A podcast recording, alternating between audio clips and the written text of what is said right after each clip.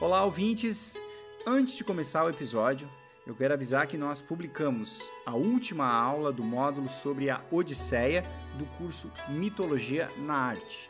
Então, quem nos apoia na modalidade Deus, de 40 reais por mês, tem um curso completo sobre o clássico de Homero, narrado pelo professor Moreno, que mostra, ao longo da história, os principais quadros e obras de grandes artistas que retrataram um livro. Quem nos apoia na modalidade Deus tem acesso ao curso Mitologia na Arte, que conta com outros três módulos. Tem um sobre toda a saga de Troia, que inclui também a Ilíada. Tem um módulo sobre os heróis, que nós já narramos aqui nos episódios, mas lá você tem mais detalhes e, é claro, as obras de grandes artistas, como eu falei. E um módulo sobre os amores de Zeus com mortais, que povoaram, como já mostramos aqui, grande parte dos mitos gregos. Além do curso, quem apoia também tem direito a PDFs com conteúdos exclusivos de todos os episódios. São mais de 50 documentos com quase 200 textos para você se aprofundar em mitologia. Como a gente sempre diz, esse podcast é feito com muito amor e carinho por nós, mas dependemos exclusivamente do apoio dos ouvintes. Então, se você gosta do nosso podcast, se você quer que este podcast siga por mais tempo, e nós temos muita história para contar ainda, então considere apoiar em noitesgregas.com.br barra apoiar. O link também está na descrição de todos os episódios do Noites Gregas, inclusive este que você está ouvindo agora. Caso você queira apenas nos ajudar pontualmente, pode também fazer um Pix em qualquer valor para a chave noitesgregas.gmail.com mais uma vez, muito obrigado pela sua audiência e tenha um bom episódio. Olá, amigo, seja bem-vindo. Eu sou o professor Moreno e você está ouvindo mais um episódio de Noites Gregas, podcast dedicado aos mitos e às narrativas que herdamos do mundo antigo. Lembro que no site noitesgregas.com.br, para cada episódio eu publico material extra, textos, vídeos, áudios de acesso exclusivo para os apoiadores. Aliás, precisamos muito desse apoio para manter esse projeto no ar. Visite o site noitesgregas.com.br e saiba como você pode ajudar. Como já aconteceu no episódio anterior, continuo a responder a perguntas enviadas por nosso WhatsApp. Você tem alguma dúvida? Tem alguma pergunta sobre o conteúdo que ouviu? Se você se tornar um de nossos apoiadores, receberá esse valioso número para se comunicar com o oráculo. No episódio de hoje, vamos ver a história de Poseidon, o ressentido.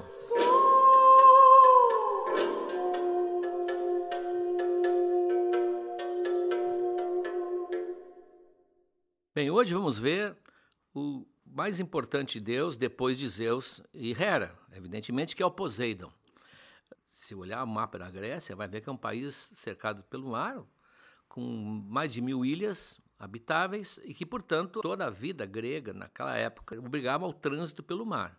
O grego tem uma ligação natural com o mar. Não é por nada, aliás, que até hoje os gregos são os grandes armadores de navios. Esse deus era cultuado antes do Homero, antes do mundo do Olimpo. Ah, certamente, até porque era um deus de um fenômeno da natureza. Claro que não me interessa aqui, isso eu já disse várias vezes para você, a origem antropológica ou etnológica dos deuses. Há pesquisadores seríssimos que pesquisam isso e descobrem vestígios de divindades gregas já na, na, na, mitologia dos egípcios, dos indianos. Não é o nosso caso. Nosso caso, como desde o início eu tenho dito, é a literatura, são as narrativas. Esses deuses são personagens literários, como Dom Quixote, feito pelos Cervantes. E é nisso que nos interessa. No caso do Poseidon, a gente conta normalmente como um dos olímpicos. Ele moraria no Olimpo, mas ele raramente está no Olimpo. Ele não é daqueles que frequentam o Olimpo. Ah, ele só vai no Olimpo em assembleias ou em festas. Ele normalmente mora no fundo do mar. Ele é o único Deus que pode morar no fundo do mar. Ele tem lá nas profundezas um palácio, ah, onde ele fica lá com a sua corte com seus ajudantes, com tritões, as, as nereidas, as oceânides, monstros, criaturas terríveis que volta e meia nós veremos ao longo dos nossos episódios, volta e meia vão aparecer. Ele tem uma espécie de zoológico marinho cheio de monstruosidades. Seria, hoje se usaria uma palavra um, freak. Né? Tem várias, vários seres que não, não são viáveis e vão usar, vão aparecer em histórias. O Perseu vai ter que libertar a Andrômeda, que está amarrada numa pedra, porque um monstro do mar vem devorá-la. Então, esses monstros estão lá na corte de Poseidon, talvez mais abaixo ainda, em profundezas que ninguém conhece, e ali é o seu domínio.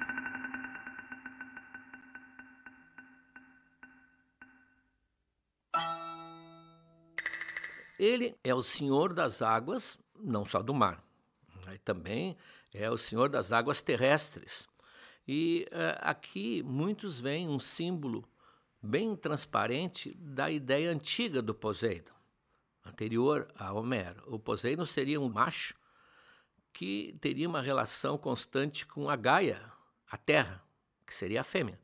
Então as águas do mar, as águas dos rios estariam sempre fecundando a terra. Isso é visto por um tipo de análise simbólica. Não é nenhuma análise absurda, né? E até se pode levar isso a sério, porque há um símbolo, por exemplo, que é o tridente dele, tem um tridente, assim como Zeus tem os raios, ele tem o tridente. Ele tem o poder de, quando dá um golpe com o tridente na terra, brota uma fonte de águas frescas. Então, essa ideia de ele, até meio fálico, né? ele dá um golpe com seu tridente e a terra, então, brota a sua água generosa. Ele também, até para aumentar essa relação, essa ideia de que ele seria o deus de um poder primitivo, ele é também o senhor dos terremotos. Os tremores de terra eram da alçada de Poseidon. Tanto que quando ele aparece na Ilíada, muitas vezes, como é o hábito de Homero, logo após o nome dele, coloca um epíteto, aquele que sacode a terra. Ora, aquele que sacode a terra, aquele que deixa a terra abalada. Aqui terra, você entende, é um sinônimo de solo. Mas se a gente botar esse terra com letra maiúscula, bom, aí fica uma leitura simbólica mesmo. É ele que deixa a terra, mãe, a Gaia, mãe de todos nós, abalada. Aí, bom, mais explícito que isso já é pornografia. A ele também é atribuída a criação do cavalo. E assim como haverá vários mitos em que aparecem os monstros de Poseidon, há vários mitos também que envolvem cavalos. Na Ilíada, do Homero, há dois de seus cavalos, tem nome próprio, Xantos e Bálios, que são dois cavalos que não estão na Ilíada por acaso, são os cavalos de Aquiles. E o Aquiles tem esses cavalos porque no casamento dos pais dele, Peleu e Tétis, nas famosas bodas de Peleu e Tétis, todos os deuses compareceram e Poseidon trouxe de presente para o noivo exatamente esses cavalos divinos, imortais. Na Ilíada nós vamos ver, inclusive um deles fala e discute com Aquiles, e o Aquiles manda ele calar a boca. É um cavalo ah, especial. Isso tudo está reforçando a ideia dele como criador do cavalo. Como o mar, para o grego primitivo, quando estava revolto, o seu ruído assemelhava ao mugido de um touro, também o touro foi atribuído a Poseidon. São, são os dois animais ligados a ele os cavalos e os touros. Aliás, animais claramente simbólicos em termos de virilidade. Poseidon tem uma virilidade exacerbada. Zeus é muito mais civilizado, como nós vamos ver agora. Então, os touros vão aparecer também. Os sacrifícios feitos a Poseidon geralmente são touros. Há vários touros famosos. Um deles vai produzir uma história que faz parte da nossa imaginação desde pequenos a ideia do Minotauro.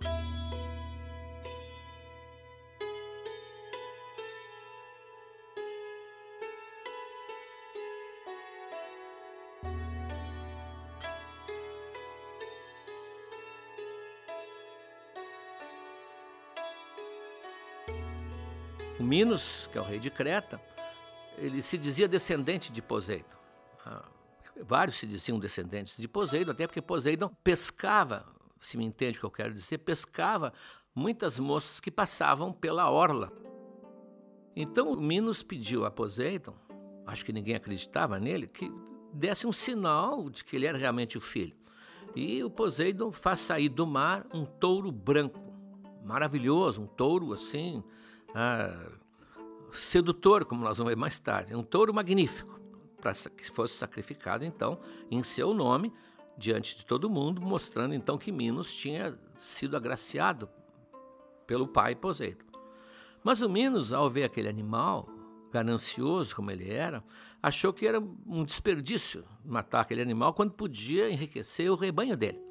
Então ele faz aquilo óbvio, troca por um outro, que é um erro que muitos já fizeram em várias histórias. Troca pensando que vai enganar o Deus. Ora, é evidente que não engana e Poseidon pune imediatamente Minos. E pune de uma maneira estranhíssima, quase sarcástica. Faz a rainha Pasífae, a mulher de Minos, se apaixonar perdidamente pelo touro. Nós vamos ver isso quando virmos o Minotauro, porque da relação dela com o touro vai nascer o Minotauro. O Minotauro só pode ser filho de um touro de uma mulher.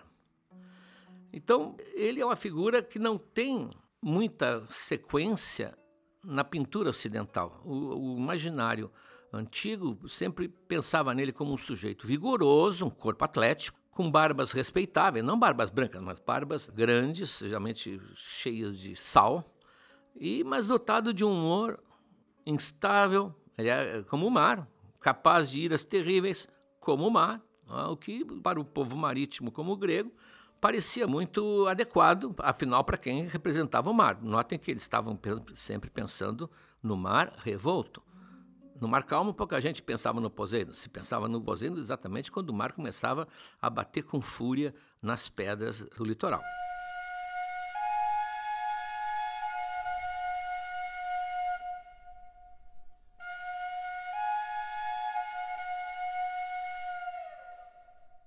Diante de Zeus, ele tem aquela postura que muitos irmãos na, na, literatura, na mitologia tiveram.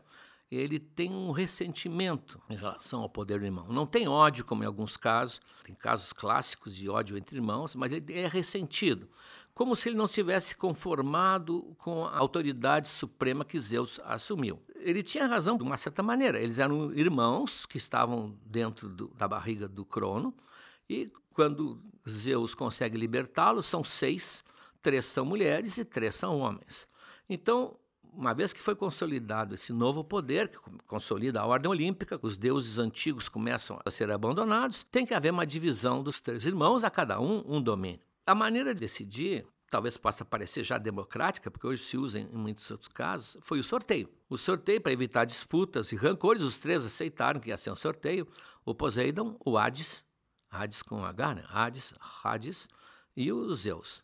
Ao fazerem o sorteio, não há nenhum texto que eu conheça que explique como foi esse sorteio. Vocês foram dados, eles já usavam dados. Ou foi o, quem tirou o pauzinho mais curto, aquela coisa toda. O Poseidon ficou sendo o senhor do mar e das águas terrestres. Hades se torna o senhor do mundo inferior, o mundo dos mortos. Inferior porque é embaixo, né? o mundo de baixo. O mundo sombrio, onde estão todas as almas, todos os espíritos. E a Zeus cabe o domínio do céu. A divisão foi essa. Claro que a Terra não teve, não ficou com nenhum dos três. Teoricamente, era território livre, é um condomínio. Ah, todos, todos aceitavam isso, mas pouco a pouco Zeus vai assumindo o comando. E esse comando, essa ascensão de Zeus, é mais ou menos consentida por todos os outros deuses do Olimpo. Por razões que nós vamos ver agora, mas também por uma ideia de que a sorte da ideia deles, não é aleatório, ah, não é tão aleatório assim, mas responde a uma ordem cósmica que rege o universo. Como diziam os antigos, risco referens, quer dizer, tem horror a me referir. Se Zeus fosse leitor do Paulo Coelho, eu diria que o universo conspirou a seu favor. Os outros perceberam isso. Apesar de ter havido um gente pode dizer que ele foi escolhido para comandar. Porque ele tem qualidades que o Poseidon não tem. O Hades não tem. O Hades né, ele realmente é um sujeito calado, não ri e fica, como se diz hoje, fica na dele. Que qualidades os Zeus têm? Bom, primeiro, quando ele libertou os seus irmãos, fazendo Crono vomitá-los, ele já era adulto. Portanto, ele tinha crescido e amadurecido aqui fora ninguém sabe, os mitos não solucionaram esse problema. Em que estágio os irmãos foram vomitados? Ah, eram nenês como entraram, imagina-se que sim, não podiam ter crescido lá dentro, na barriga do Crono. E depois tiveram, depois que nasceram de novo, tiveram que ser criados e até chegar à idade adulta. Então, embora Poseidon tenha sido concebido antes de Zeus, né, porque Zeus foi o último a ser concebido dos seis, Na verdade, o Zeus era o mais velho aqui fora. Ah, houve aquela inversão, já discutimos isso no primeiro ou no segundo episódio. Quem era o irmão mais velho? Essa é uma decisão que não é tão simples no passado. O irmão mais velho tinha certas prerrogativas e a ele era dado todo um respeito que os outros deveriam manter. Então, a primeira razão de Zeus assumir naturalmente esse comando é que ele era o mais experiente e o mais maduro dos irmãos.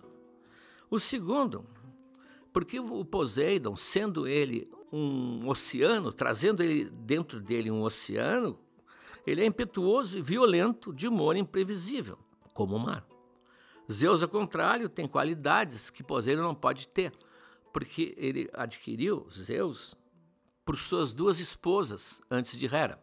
A primeira, a justiça, ao casar com Temis, que é a deusa da justiça, ele se apropriou desse sentimento, né? ele foi contaminado no bom sentido por esse sentimento. E outro, ao casar com a Metis, que foi aquela que ele engoliu, a sabedoria ou astúcia, alguns dizem também a prudência. Metis tem definições diferentes, mas seja a sabedoria, seja a astúcia, seja a prudência, são qualidades positivas.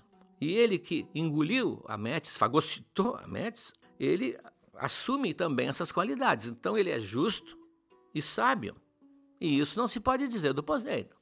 Então ele era realmente o candidato natural e ele foi pouco a pouco assumindo essa importância e o Poseidon, embora de vez em quando tivesse recaídas e achasse que não queria ser mandado pelo irmão, eu sou igual, tu não manda em mim, aquela coisa, tu não é meu pai. Ele resmungava, mas terminava baixando a cabeça e aceitando o comando. Não foi poucas vezes que ele tentou uh, se opor às, às ordens de Zeus, mas Zeus que era um pacificador, eh, sabia fazer um, um trabalho diplomático quase, às vezes também agia duro. Uns três episódios atrás, eu falei daquela revolta que a Hera chefiou. A Hera, a Hera sim, era indomável. Né? A Hera eh, se revolta contra Zeus e con consegue juntar alguns deuses e forma uma conspiração para dar um golpe. Só que na hora, se vocês lembram que eu, que eu mencionei isso, o Zeus é ajudado pelo gigante Briareu, um gigante sem braços, e os deuses ficam amedrontados e Zeus então aborta o golpe. Aborta o golpe e pune a Hera naquela punição ultrajante, pendurando-a pelos pulsos, lembra, no vazio, no ar, com bigornas presas nos, nas pernas. Quer dizer, ela é punida duramente. E o Poseidon, obviamente, também vai ser punido. Ele e o Apolo, que estava também na história. O que, que o Zeus fez?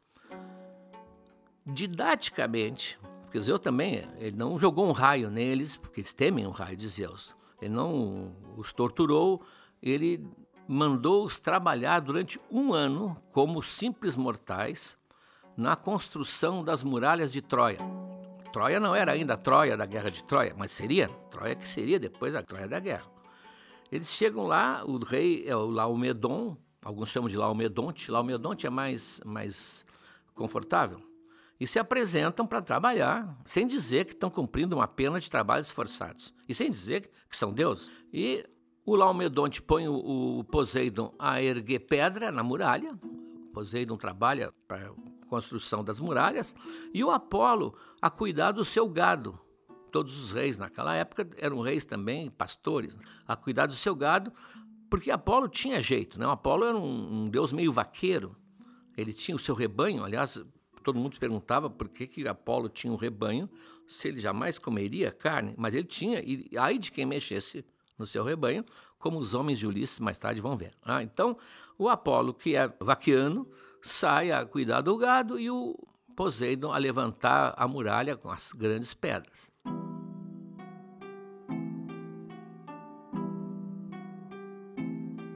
O Laomedonte fica muito encantado com o trabalho deles e é, promete que depois que eles terminarem vão ganhar uma boa recompensa. É a primeira vez que eles trabalham. Ah, aliás, Deus vejo que há uma certa ironia nessa, nesse castigo. E, e não sabe muito bem o que é, trabalho, nem sabe muito bem o que é recompensa. É, os únicos deuses que trabalham normalmente são o Hermes, aquele das asinhas do capacete, que tem que levar as almas dos mortos até o mundo lá do, do Hades, entregar para o barqueiro, aquele que atravessa o Rio dos Mortos, e dá bastante trabalho. Quando tem uma guerra, então, ele trabalha muito. ganha hora extra. Né? E o outro é o Hefesto, que é o ferreiro dos deuses, é o que faz o mobiliário, que faz as armas, tudo. Então são os dois deuses que trabalham. E esses agora, o Poseidon, imagine o Poseidon e o Apolo, trabalhando e esperando a sua recompensa. Claro, como eles não eram verdes no ramo, terminam de trabalhar e o Laomedonte, que é muito avarento, manda-os embora, com ameaças ainda que se eles voltassem, eles iam ver uma coisa. E os dois ficam perplexos. Bom, se é o que os Zeus queria que eles aprendessem como era o trabalho, já era uma boa lição. Não tinha quem se queixar. Não se queixar, Zeus. Não tinha bispo para se queixar do bispo. Não tinha justiça do trabalho. Então eles resolveram agir com as próprias mãos. O Apolo, como era o seu hábito e sua especialidade, lançou uma peste em cima da cidade, ah, como aquela peste que vai começar a Ilíada anos mais tarde. E o Poseidon manda um monstro do mar ameaçar quem passa pela planície em direção a Troia. O rei, Laomedonte, apavorado, consulta um oráculo e o oráculo diz que estava previsto que esse monstro só seria afastado se entregassem a ele a filha do rei, a Hesíone, para ser devorada. Daquelas situações que várias vezes vão aparecer nos mitos. O rei não tem saída, a população está tá apavorada, ele amarra a filha numa pedra na flor da água, e esse monstro, não sei se é ceto, da onde vem o cetáceo, não? esse monstro se prepara para devorar a pobre princesa quando surge um personagem de outra história. Surge Hércules.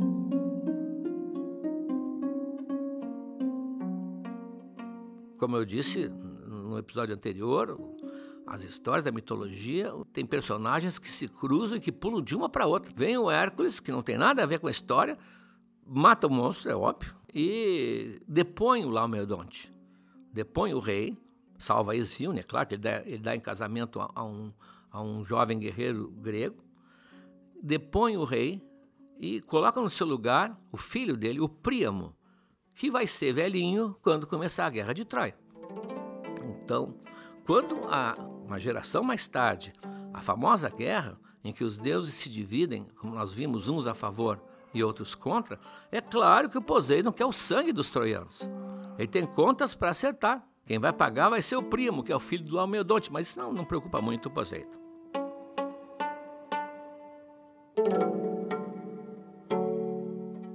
No episódio passado, quando eu anunciei este atual, episódio 10, eu disse que seria Poseidon o invejoso. E, na verdade, eu gostaria de corrigir para Poseidon o ressentido. Esse vai ser o título que vai aparecer, aliás, nas plataformas. Ele não era um invejoso, ele, ele, era, ele tinha esse ressentimento sempre por ser um perdedor, porque ele não era o, o, o primeiro, ele era o segundo. E mesmo dentro da hierarquia dos deuses, os outros, ele perdeu várias vezes. A minha filha diria, que é adolescente, que ele era um loser. Não, não era um loser, mas ele tinha azar. Como nós vamos ver agora no episódio das cidades.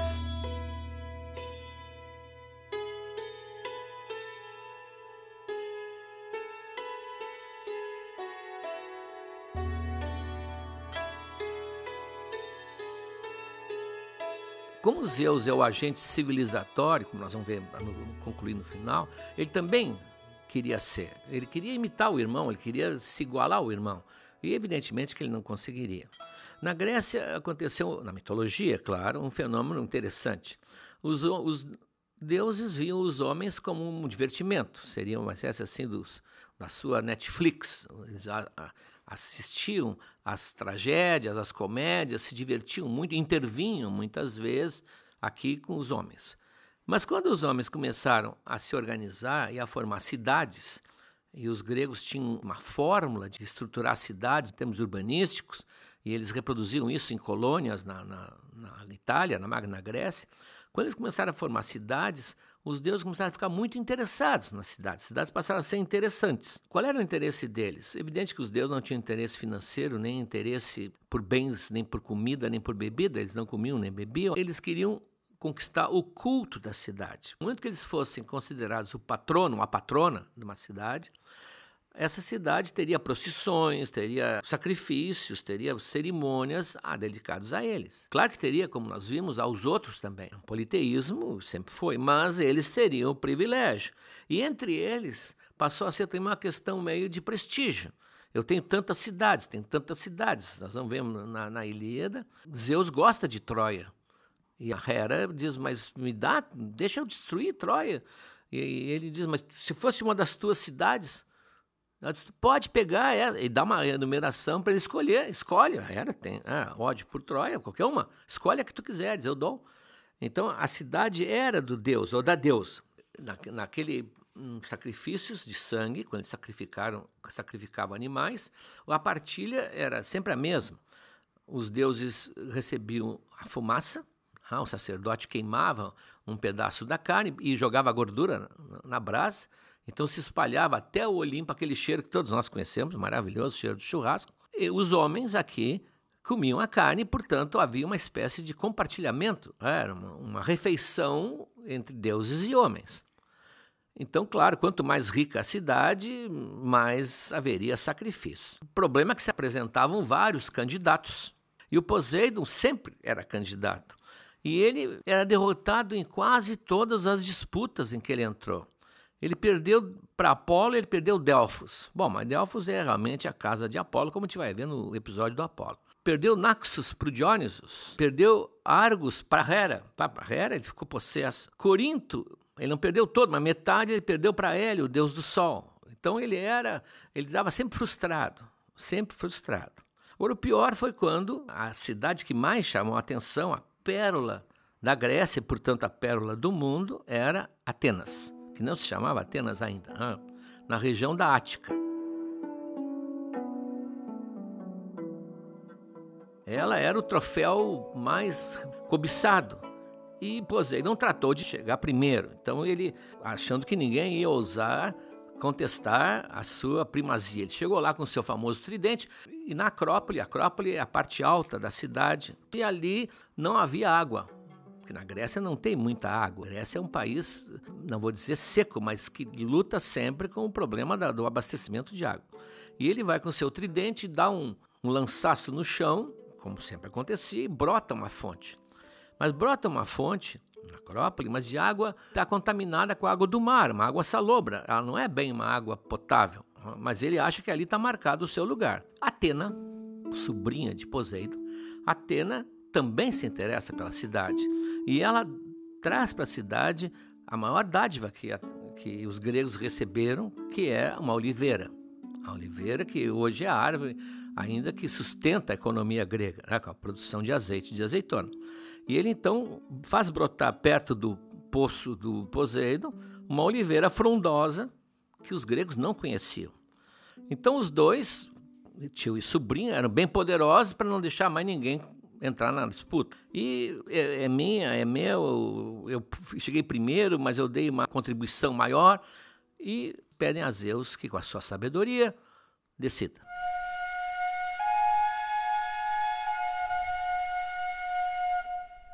exatamente por sua sabedoria, Zeus não vai decidir uma disputa entre o seu irmão e a sua filha. Então ele resolve consultar a comunidade. Muita, assim funcionava, aliás, em outras cidades, ou havia um conselho dos deuses, podiam decidir, ou havia um, uma consulta ao rei, ou havia uma consulta aos cidadãos, que opinavam junto ao rei quem seria o patrono ou quem seria a patrona.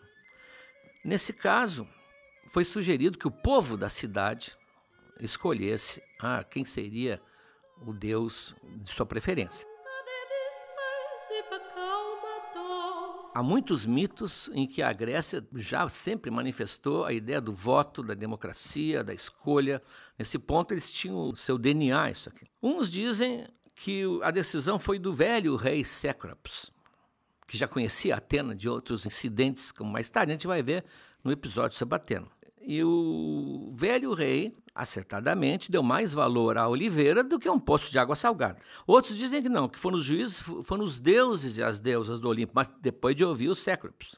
E como Zeus se absteve de votar, teriam sido as deusas que suplantaram os deuses por um voto, que aí ficou minoria. Mas a versão mais difundida da história conta que a população inteira, tanto os homens como as mulheres, veja que as mulheres ainda votavam, decidiram qual das duas divindades havia contribuído mais para o bem-estar da cidade. Sem levar em conta que o presente de Poseidon era praticamente inútil, os homens, todos eles eram marinheiros optaram por Poseidon. Mas as mulheres, que eram mais numerosas, mais práticas, mais sábias, votaram em peso para Atenas.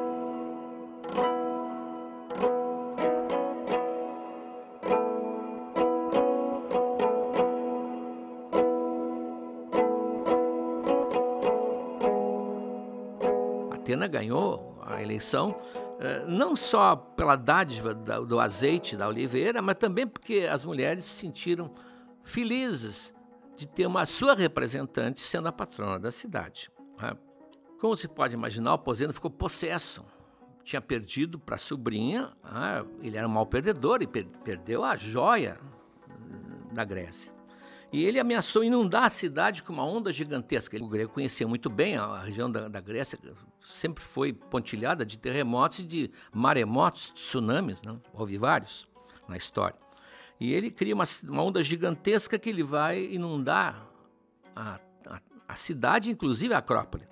Mas o Zeus, para apaziguar o irmão, ele foi diplomaticamente dizendo que, olha, irmão, foi a decisão do povo e em troca, tu vai ser sempre o segundo Deus mais cultuado da cidade, eu te garanto. Tu vai estar no coração de todos os cidadãos acima de todos os demais deuses, fora Atena. E além disso, para te ter como consolo, a partir de hoje, as mulheres não podem mais votar, já que foram tão desastradas nas suas escolhas. Claro que quem estuda isso do ponto de vista sociológico sabe que foi uma maneira que eles encontraram de justificar, pelo mito, a ausência das mulheres na democracia ateniense. A democracia ateniense não, não, não admitia o voto das mulheres, então, porque no mito, um dia. Né, aí é aquela história em que o mito muitas vezes é usado num sentido político né, e tal. Bom, a partir daí, é evidente que Atena passou a ser a divindade protetora da cidade e deu o nome da cidade, que é Atenas. Até hoje, e até hoje tem na moeda de um euro a figura da coruja, que é a figura simbólica da deusa Atena.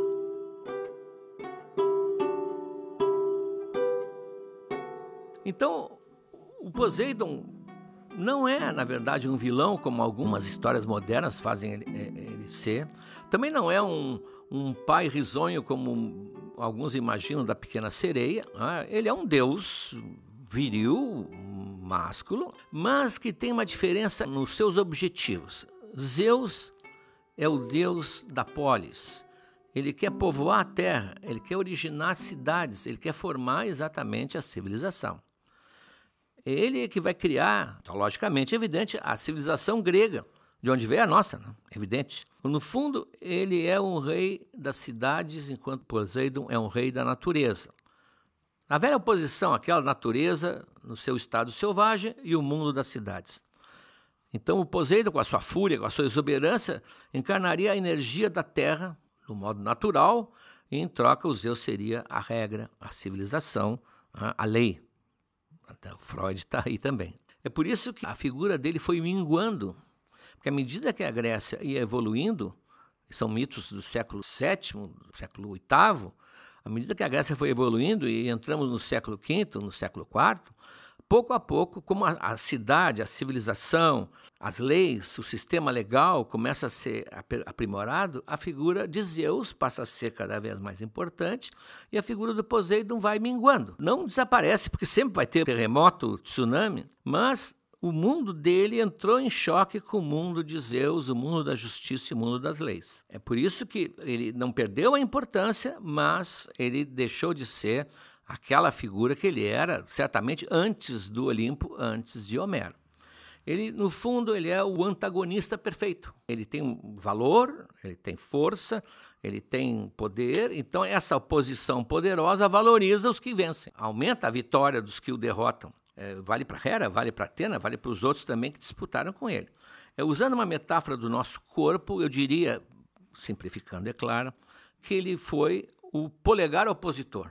Ele permitiu com que os outros deuses tivessem a força que tiveram e marcassem a nossa civilização com seus valores. Poseidon não deixou grandes valores para nós. Atena deixou, Zeus deixou, Apolo também, como nós vamos ver. É isso.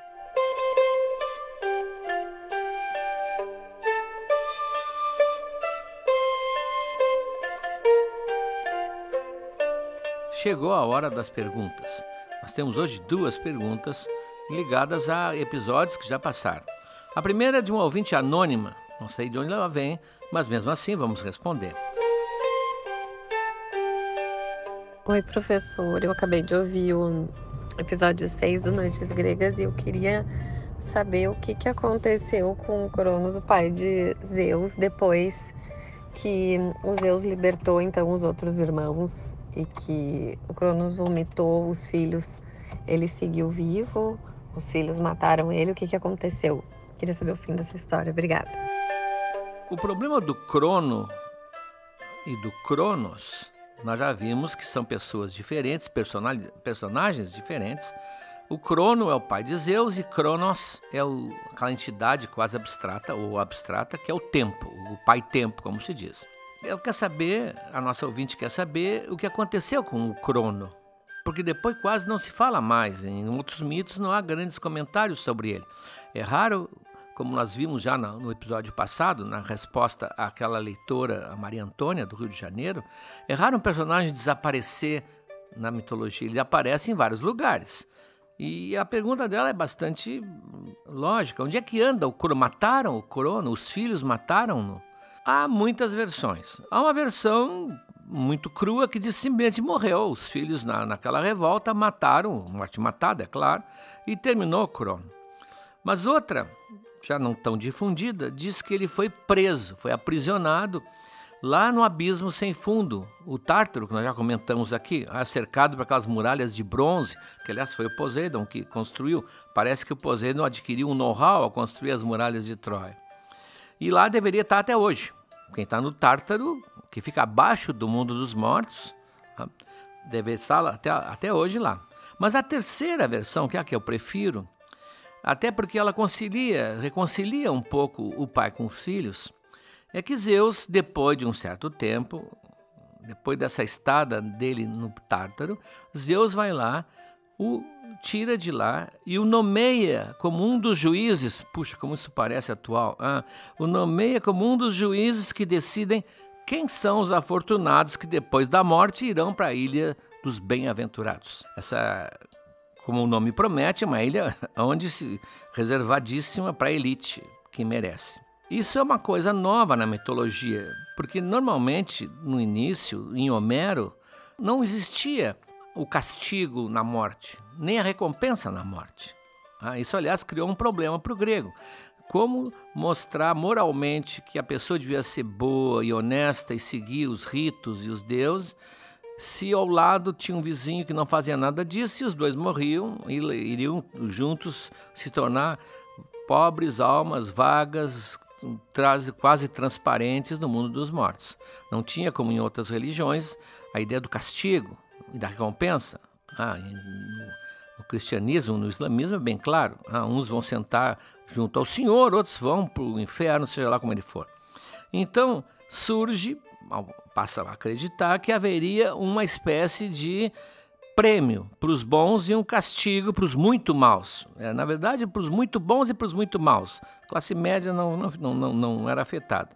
Então, criou-se essa ideia dos bem-aventurados. Eh, haveria, vamos dizer assim, um condomínio de absoluta felicidade. Então, Crono, segundo essa versão, teria ganho do pai, do filho, perdão, teria ganho do filho um cargo, ah, passou a, a, pertencer ao Supremo Tribunal lá dos, do, que decidia isso. Naquele tempo era por nomeação, ah, não era por mérito como é hoje, é claro. Então, isso, essa pergunta, cara leitora anônima, reforça ainda mais o que eu dizia, que o Crono, pai de Zeus, não é o Cronos, o deus do tempo. Tudo isso que eu acabei de narrar não faria sentido se fosse o Deus do tempo. O Deus do tempo não ia estar preso, não ia estar sendo libertado, não ia ganhar um, um cargo do filho, uma mordomia. Claro que não. Isso tem que ser um, um crono, um titã, que tinha mulher, que tinha filhos. Isso é, é bem mais plausível. Então se nota como não daria para juntar os dois personagens num só, porque toda essa história ficaria sem sentido se fosse o pai tempo. Ah, que a gente imagina, é claro, como um ancião de barbas longas, brancas, alvíssimas, e que nem não se alimenta, nem respira, nem se movimenta, quase um, uma entidade espiritual. Olá, eu me chamo Pedro Carlos, falo de Blumenau, em Santa Catarina. Eu li em algum lugar que Crono, pai de Zeus e dos outros deuses, também era pai de um centauro. É possível isso? Ou é mais uma dessas bobagens que a gente encontra na internet? Pois olha, Pedro Carlos, outra pergunta sobre o Crono. Parece que hoje ele está no topo da parada de sucesso. Se você ouviu o episódio anterior, deve ter ouvido a pergunta da Maria Antônia sobre os nomes que se repetiam.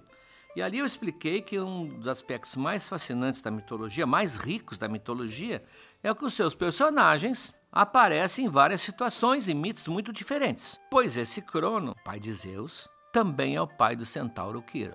Quando Zeus nasceu, já falamos aqui, ele foi escondido lá numa caverna. A mãe enganou Crono, entregando a ele, em vez do bebê que ele ia engolir, uma pedra enrolada numa fralda. Quando Zeus foi criado nessa caverna, pela ninfa, pela cabrita, ele cresceu longe dos olhos, evidentemente, do pai. Só vai aparecer sem ser reconhecido, aliás, quando ele for chefiar aquela revolta, aplicando nele aquele vomitório que a Metis sugeriu para que os irmãos todos saíssem boca fora. Enquanto isso acontecia, ora, ora, ora, o nosso amigo Crono encontra uma ninfa, a Filira, se encanta com ela e está, não sei em que ponto da conquista, quando Ré, a mulher dele, aparece. Estamos reeditando o Zeus, que mais tarde vai ser o grande conquistador. E ele, Crono, também tem medo da Ré, ele está fazendo errado, ele se disfarça, ele se assume, ele se transforma, como Zeus, era trans transformador, transformista, se transforma num cavalo. Enquanto a, a, ninfa foge, ele também vai atrás como cavalo, é como o cavalo que ele a possui. Não há detalhes desse mito. A imaginação pode voar aqui. Claro que, como todo caso, toda a, a cópula de um deus, a jovem Filida está grávida. E quando ela dá a luz, ela dá a luz a um ser estranho, porque ninguém conhecia Centauro ainda. Ah, um ser estranho, meio homem, meio equino, e ela fica completamente perturbada e vai se queixar a Zeus, que a essa altura já tinha tomado o poder. E diz que tinha um filho com uma figura estranha e ela está muito uh, envergonhada, e ela está muito chocada e ela não queria mais viver. Então Zeus, para consolá-la, para evitar que ela morresse, transforma como numa árvore que vai ser a tilha. Seria essa a lenda do nascimento da tilha. Você deve ter tomado chá de tilha quando pequeno. O importante é que esse menino que nasce é um centauro, mas não é o centauro genérico, não é o centauro comum. Este é Quiron. O centauro comum nasce daquela brincadeira de Zeus que faz uma Hera falsa que nós vimos, com que, que Ixion toma nos braços e pensa que está possuindo a verdadeira Hera. Dessa relação nascem os centauros, centauros que nós conhecemos, também meio homens, meio, meio cavalo, mas é uma raça triste. Eles são maus por definição, são bandidos, são beberrões, são é, arruaceiros, estupradores e perigosos até. Se vivessem hoje, fariam parte de alguma torcida especializada para brigar na, no, no, entorno do estádio ah, ou no metrô. Eram temidos, inclusive. Então, uma cena em que o Peleu, que é o pai do Aquiles, é que nós vamos ver depois, quando ainda era solteiro, é traído por, um por um outro companheiro que tira a espada dele enquanto ele está adormecido no campo, eles adormecem no campo, embaixo de uma árvore, na terra dos centauros. Claro que a esperança era que os centauros o pegassem. Há vários combates com os centauros, inclusive nas frisas do Partenon tem o grande combate com os centauros. Quiron não. Quiron é o representante na mitologia do professor. Apolo se apieda do menino, o menino que está abandonado pela mãe, e ensina a ele todas as artes, a cura, a, música, e ele então mais tarde, já adulto, se torna uma espécie de mestre de todos os heróis. Praticamente quase todos os grandes heróis estudaram com ele, somente heróis de filhos de pais que não tinham como criar. O Aquiles vai, vai ser criado pelo Quiron, o Hércules. Então ele é um formador de, de, de grandes homens. Assim como os pais hoje mandariam os filhos para uma escola de elite, eles mandavam para o Kiron, que se tornava um tutor formando um homem completo. Não era só guerreiro, ensinava a lutar, mas ensinava também a tocar lira, a apreciar a poesia, ensinava as artes médicas que ele tinha recebido do Apolo. Quer dizer, saía um homem culto, não bem um homem completo como renascentista, mas um homem culto. Então, curiosamente, esse Quiron, se nós pensarmos bem, era meio irmão de Zeus, porque ele era filho do mesmo pai, claro, com outra mãe. Ah, ah, ele vive na Terra, ele vive lá na Tessália, nas encostas verdes, mas ele tem esse traço divino. E por isso ele é, junto com Tiresias, que nós vimos, aquele adivinho cego, um dos personagens mais respeitados da mitologia, porque quase todos os grandes heróis passaram por ele e todos eles têm um grande respeito e um grande carinho. Ah, você vai ouvir falar muitas vezes do Kiron aqui, porque ele é um entre mil, ele é o centauro diferente, não confundindo com o nosso centauro comum.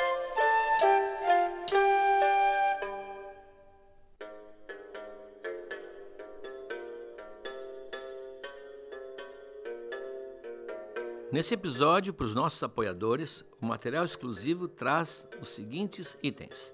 Primeiro, a história de Poseidon enganando a princesa Tiro.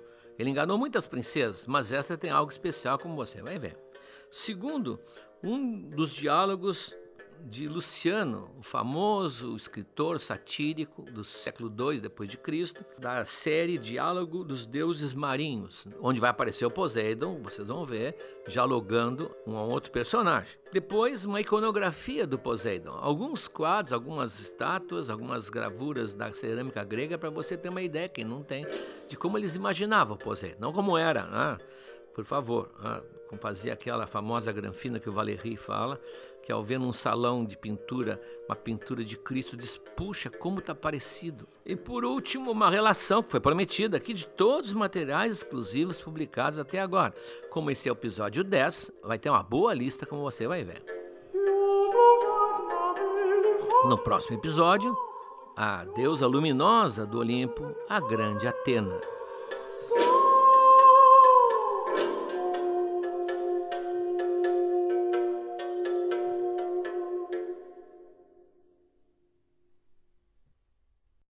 Olá, amigos. Chegamos agora ao terceiro ano do Noites Gregas. Já contamos muitas histórias, mas tem muito mais pela frente. Tem toda a Ilíada, a Odisseia, as Metamorfoses de Ovid e muitas outras coisas.